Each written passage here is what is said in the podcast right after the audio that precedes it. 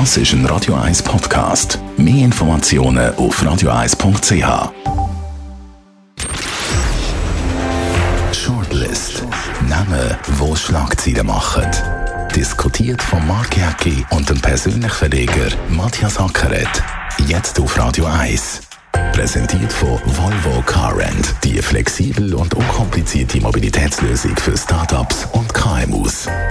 volvocarrent.ch Willkommen zu der Sendung Nummer 17 und das sind Persönlichkeiten, die es diese Woche in die Shortlist geschafft haben. Cristiano Ronaldo. Am besten Fußballer der Welt klingt im Moment alles, sogar ein Hattrick im Champions League Halbfinale. Uli Steck, der Tod vom Extrembergsteiger, hat die Schweiz und die globale Bergsteigerszene schockiert. Und Daniel M., der verhaftete Spion, bringt Deutschland und die Schweiz an die Grenzen einer diplomatischen Verstimmung. Ja, Matthias, der Daniel M. soll gegen deutsche Steuerfahnder ermittelt haben, die illegal in der Schweiz gewirkt haben. Darum ist jetzt Deutschland verhaftet worden. Ich staune immer wieder, wie sich alle dann künstlich aufregen, wenn so ein Spion wieder auffliegt und so tun, als gäbe es das gar nicht. Dabei komm, hüben wie drüben wird ausspioniert. Ja, das ist eine Definition vom Geheimdienst. Ein Geheimdienst agiert natürlich im Geheimen und, und wenn er dann irgendwann mal in die Öffentlichkeit kommt, äh, dann hat man das Gefühl, irgendwie wird etwas verletzt, wo, wo ja, wie du gesagt hast, existiert wird. Und ich glaube, die Aufregung ist nicht so künstlich. Ich meine, Schweiz und Deutschland sind ja eigentlich relativ gut befreundet. Und dass jetzt so etwas passiert, ja, da kann ich den Ärger schon noch irgendwie ein bisschen nachvollziehen. Die deutsche Bildzeitung redet ja von einem Doppelagent. Also ein Doppelagent ist einer, der für beide Geheimdienste eigentlich arbeitet. Also gegen, gegen jeweilige Auftraggeber arbeitet. Und das soll der Daniel gewesen sein. Zuerst als Datenlieferant, dann bei dieser ganzen Steuer-CD-Affäre, soll er ja den Deutschen die CDs geliefert haben, die Daten. Es heisst dann weiter von Seiten von äh, seinem Anwalt Valentin Landmann, dass die Daten ja gefälscht waren, also dass er schon dort im Dienst vom Nachrichtendienst war, also eine völlig verworrene Sache, die eigentlich niemand mehr so durchblickt. Ja klar, und ist dann noch ja der Bahnhofstraße ist ja umgekippt worden, also ist wirklich ein Thriller, der da passiert. Nein, die Deutschen müssen jetzt auch nicht so tun. Ich meine, Nordrhein-Westfalen hat für, glaube 18 Millionen Franken äh, geklaute CDs gekauft, eigentlich staatlich finanzierte Hehlerei und der Geheimdienst lädt jetzt zurück. Nein, als Schweizer muss man ja sagen, auf eine Art, es klingt jetzt ein bisschen salopp, ist ja noch toll, dass sich äh, die Schweiz auch ein bisschen wehrt oder dass es überhaupt so einen Geheimdienst überhaupt gibt. Dumm ist einfach, wenn so ein Spion daneben auffällt. Ja, dass sich der überhaupt verwünschen das ist ja eigentlich das Peinliche an dieser Geschichte. Hat es immer gegeben. James Bond nicht. Ja, den natürlich nicht, aber hat es natürlich immer gegeben. Ich meine, 1979, mag ich mich noch gut erinnern, äh, da bin ich noch ein bisschen jünger gewesen, der Fall Schilling, da ist irgendeiner in Österreich verwünscht worden, der Herr Schilling, und der hat dann für den Schweizer Geheimdienst in Österreich selber während dem Kalten Krieg noch Operationen durchgezogen. Also das hat es immer gegeben. Und dann muss man auch sehen, die jüngste Vergangenheit. Äh, die Amerikaner haben das Handy von der Frau Merkel. Ja, eben, ich sage, darum, darum, das, darum ist es für mich künstliche Aufregung, weil jeder Staat macht das. Es kommt in der besten, es kommt in der besten Familie, Familie vor. Genau, genau. genau das genau. der andere ausspioniert. Der Daniel M., ich habe mir noch ein bisschen gefragt, was sind das eigentlich für Leute, die sich als Spion engagieren Und ich bin jetzt auch zum Schluss gekommen, wenn du dir zahlen dafür, dass du bei anderen gehst, gehst, andere gehst bespitzeln und Daten abzügelst auf illegalen oder auf Grauzonenweg, dann hast du doch irgendwie schon mal charakterlich eine gewisse Schwäche. Ja klar, ist ein spezieller Typ. Er war ja Polizist, glaube ich, früher noch, oder Privatdetektiv. Ich meine, die Leute haben natürlich ein bisschen das Faible für das, dann sind sie auch ein bisschen äh, affin zu denen, wie du gesagt hast, James Bond-Filmen. Eigentlich schon eine bestimmte Gattung Leute, die das macht und die brauchen natürlich auch Geld, oder?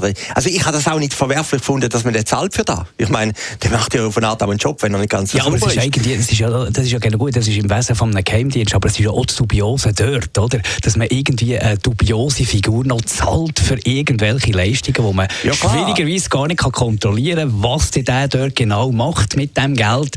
Also die Schweiz oder der Staat selber oder Auftrag gibt, gibt ja in eine gewisse Grauzone. Natürlich, ja, das ist das Wesen von einem Geheimdienst. Ich meine, aber ein Spion muss natürlich die Steuern zahlen oder wenn er ins Restaurant geht, eine Rechnung zahlen. Das ist ja klar. Er macht ja eine Leistung, die finanziert werden muss. Also ich finde das jetzt moralisch gar nicht verwerflich, dass man das zahlt hat. Nein, lustig habe ich gefunden, dass der Valentin Lampmann plötzlich wieder auftaucht. Also, du, so perfekt, kann man, perfekt, das Buch zum Verkaufen klar. und siehe da. Irgendwo ist gestanden, da habe ich ihn auch noch spannend gefunden.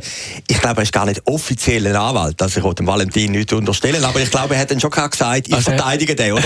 Irgendwo hat der Schweizer Geheimdienst gesagt, also wir also, müssen dem gar nicht zahlen. Der Daniel, meine, M, der Daniel M. weiss noch gar nicht, dass sein Anwalt der Valentin Landmann ist. Habe ich irgendwo ein bisschen zwischen den Zielen gelesen in einer Zeitung, ich weiß es nicht, aber er hat sicher, da muss man auch positiv sagen, einen sehr, sehr guten Anwalt gefunden im Valentin Landmann. Also es ist eine Sache, die schwierig ist, durchzublicken. Es wird dann noch weitere äh, Fakten werden da zu Tageslicht ja, es werden, weitere, es werden weitere Fakten kommen. Vielleicht noch ein Wort. Ich glaube, Deutschland hat auch kein Interesse, dass das eskaliert. Oder? Ich meine, äh, Beziehungen zwischen den beiden Ländern sind ja sehr gut oder, oder relativ gut.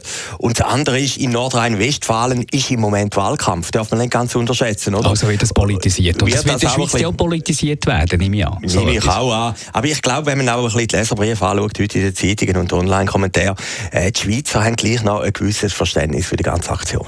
Gehen wir vom Daniel M. zum Ueli Steck. Der Extrembergsteiger ist am letzten Sonntag im Himalaya abgestürzt und gestorben. Erstaunlicherweise bei einem Probelauf oder bei so einem Akklimatisationsprobelauf auf einem Niveau, das weit unter seinen Grenzen liegt. Der Jean-Martin Büttner schreibt im Tagesanzeiger, keine Trauer, null Verständnis. Darf man das?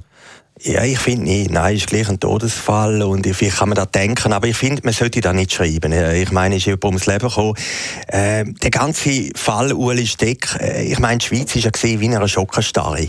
Das, das hat es ja vielleicht gegeben. Das letzte Aber Mal ich habe auch gefragt, warum. Ja. er ist ja eigentlich nicht, er ist ja nicht der Sympathieträger oder, oder der Glamour-Boy Er hat einfach extreme Leistungen gemacht, aus einem recht egoistischen Grund für sich selber, hat die Schweiz nicht unbedingt vorwärts gebracht und gleich, mir ist es selber auch so gegangen, ich habe es fast nicht geglaubt. Ja, also ich habe mir überlegt, leid, wenn ist das letzte Mal gewesen? Ich glaube, beim Udo Jürgens ist ja der Fall gewesen, jetzt auch so eine Schockenstarre gegeben, Lady Di ist ja der Klassiker, oder?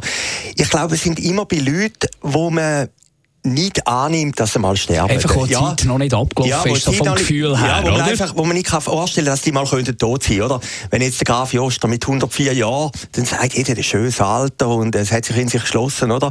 Aber beim Uli Steck, der ist da voll im Leben gewesen. Man hätte sich gar nicht können vorstellen obwohl er ja gerade einen Job gemacht hat, wo ja immer am Limit war, dass der überhaupt könnte sterben. Und gerade bei einem Job, wo er selber hat gesagt, das ist jetzt nicht, das ist jetzt für mich eine sportliche Herausforderung, aber das ist jetzt nicht eine Grenze, wo, wo, um, wo es um Leben und Tod geht. Und genau bei so etwas ist er dann eben zu Tod gestürzt. Ich glaube, Muli Steck ist das Alter zum Verhängnis geworden. Und nicht können eingestehen, dass halt irgendwie mit 40 im Spitzensport, und ich nehme an, das ist Spitzensport, dass dort irgendeine Grenze erreicht ist. Sagt ja. auch Reinhold Messner, ja, der Reinhold Messner hat auch in der, in, der, Weltwoche einen interessanten Artikel. Äh, Reinhold Messner hat gesagt, ich meine, wir reden jetzt alle von einem Spaziergang. Ich meine, der Spaziergang, Anführungszeichen, ist auf 7000 Meter. Das Aber wir reden immer auf einem, von einem Spaziergang auf dem Niveau vom Steck, auf dem Niveau vom Steck. nicht auf unserem Niveau. Ja, klar, also. aber, aber gleich, auf, ist nicht auf der Uetliberg oder? Und auf der anderen Seite muss man sagen, es hätte auch etwas können passieren was er gar nicht einberechnet hat. Es hätte ein Stein oben runterkommen, das hat sich ein Stein gelöst, das wissen wir ja alle nicht. Interessant ist wirklich beim Ueli Steck, ich habe einmal interviewt vor drei Jahren, und er hat gesagt, es hat immer ein Restrisiko. Es könnte ja passieren. Und da will er, da will er immer gesagt, es geht eben auch, wenn du auf die Straße gehst, hast du immer ein Restrisiko. Genau, Oder genau. nicht, wenn wir die Sendung jetzt machen, haben wir ein Restrisiko, dass genau. irgendein Leuchter oben runtergeht und uns schlägt. Das, dort hat er immer ein bisschen runtergekocht, der, äh, der Ueli Steck. Er hat immer so gesagt, ja, Restrisiko hast du immer. Und er hat sich damit ein bisschen rechtfertigt. Und ein beeindruckender Satz von Reinhold Messner war ja auch gegenüber Radio 1 in einem Interview, es ist nicht zu rechtfertigen, was Extrembergsteiger machen, wenn sie eine Familie haben oder auch schon eine Frau haben, wie der Ueli Steck. Und das hat mich so ein bisschen aufgelassen. Das ist etwas sehr Egoistisches. Ja gut, aber gerade Reinhold Messner, ich meine, Reinhold Messner ist einer von den wenigen Bergsteiger, der eigentlich alles überlebt hat, der alt geworden ist, oder? Ich meine, er hat auch Familien und, und Kinder und alles und hat es auch immer wieder gemacht. Ich glaube, das ist das Interessante, also das Getriebene im Wesen von diesen Leuten, die immer, ich meine, der, Himalaya hat Muli Steck nie Glück gebracht. Also das ist jetzt ein bisschen Kuchenpsychologie, hat ja noch, oder? Äh, hat ja noch ziemlich Schlägerei gegeben, mal hat mit der Schlägerei gegeben, hat einmal einen Sturz überlebt dort oben, ist einmal einen Toten hat er gefunden und weiß Gott was.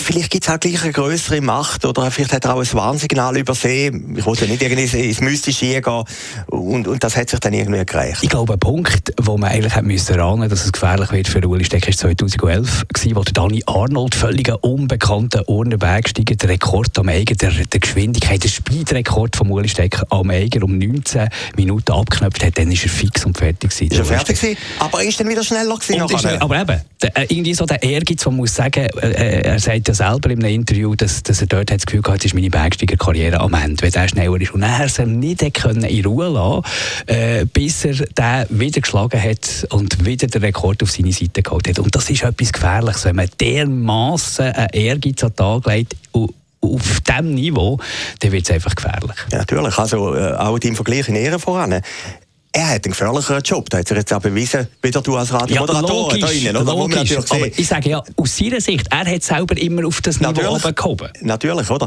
Du, Uli Steck in dem Interview, da habe ich schon noch bemerkenswert gefunden, er hat gesagt, der eigene Nordwand sei für ihn super, die können er am Morgen schnell machen und dann sind er zum Mittagessen wieder die oder? Einfach, das, das, ist doch eine Vorstellung. Ich meine, die eigene Nordwand ist ja für uns Normalsterbliche das Allergrößte, was es gibt und dann sagt einer, rennen Sie am, am Morgen schnell Uhr, oder?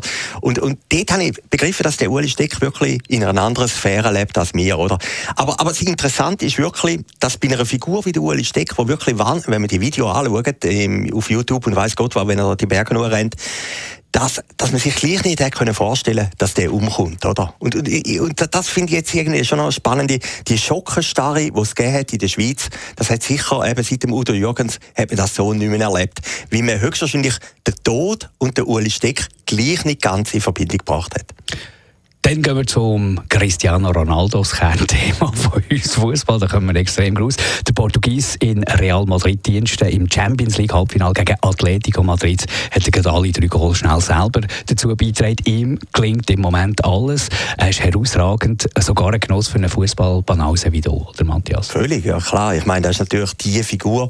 Bayern München hat er in die Wüste gejagt, dann hat er das letzte Jahr eigentlich im Alleingang die Europameisterschaft gewonnen. Ich meine, der Sport braucht die Figur. Figuren, oder?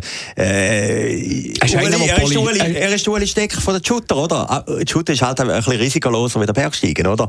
Aber, aber ich glaube, eben, um nochmal einen Begriff zu bringen, wir Normalsterblichen brauchen so Idol, wo man dann auch anschauen kann. Und Ronaldo ist sicher eine Figur. Pol polarisiert. Ja. Durch, durch sein ganzes Aussehen, durch sein Auftreten, das immer geschniegelte, aus dem Eigepelt, das Modeaffine eigentlich, wo, wo wahnsinnig viel aufregt. Ja, ich bin ein alter Spiegelleser. Seit 100 Jahren lese ich jede Woche den Spiegel. Und der Spiegel versucht jetzt immer eine Geschichte zu bringen, dass der Ronaldo in Las Vegas vor fünf, sechs Jahren eine Frau vergewaltigt hat und eine Unsumme gezahlt hat, dass die Frau dann die Geschichte nicht weiterverzählt.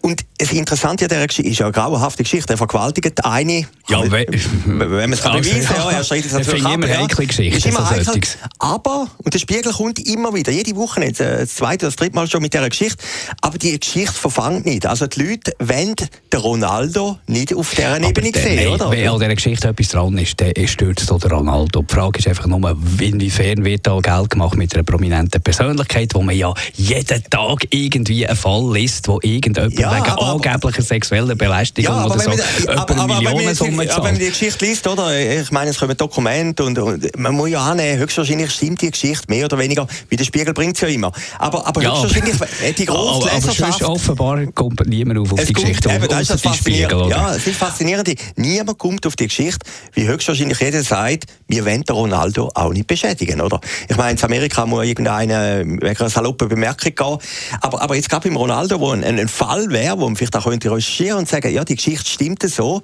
will es gar niemand recherchieren, wie irgendwie niemand will die heilige Figur irgendwie beschädigen. Glaubst? Nein, ich glaube nicht. Aber reden wir über das Talent von Cristiano Ronaldo. Ich habe jetzt gerade ein Buch gelesen, zufälligerweise, äh, von Alex Ferguson, vom legendären Teammanager von Manchester United. Gut, du bist jetzt natürlich in der sportlichen Phase, oder?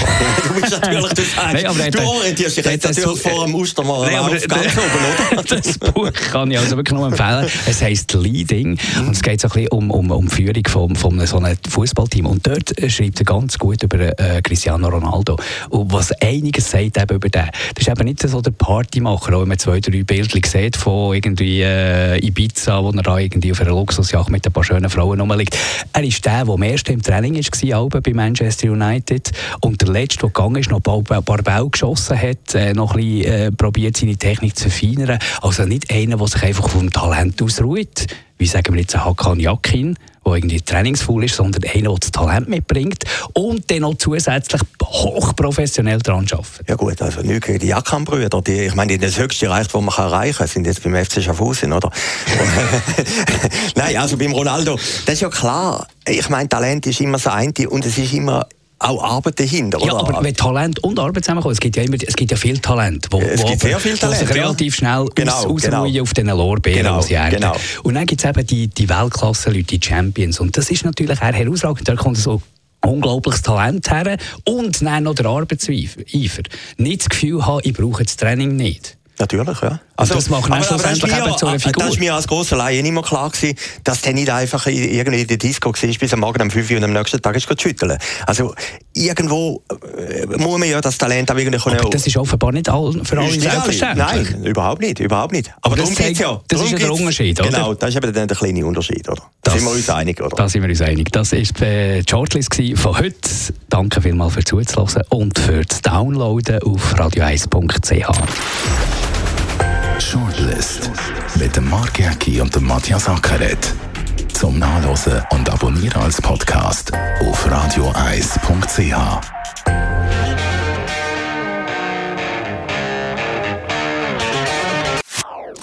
Das ist ein Radio 1 Podcast. Mehr Informationen auf radioeis.ch.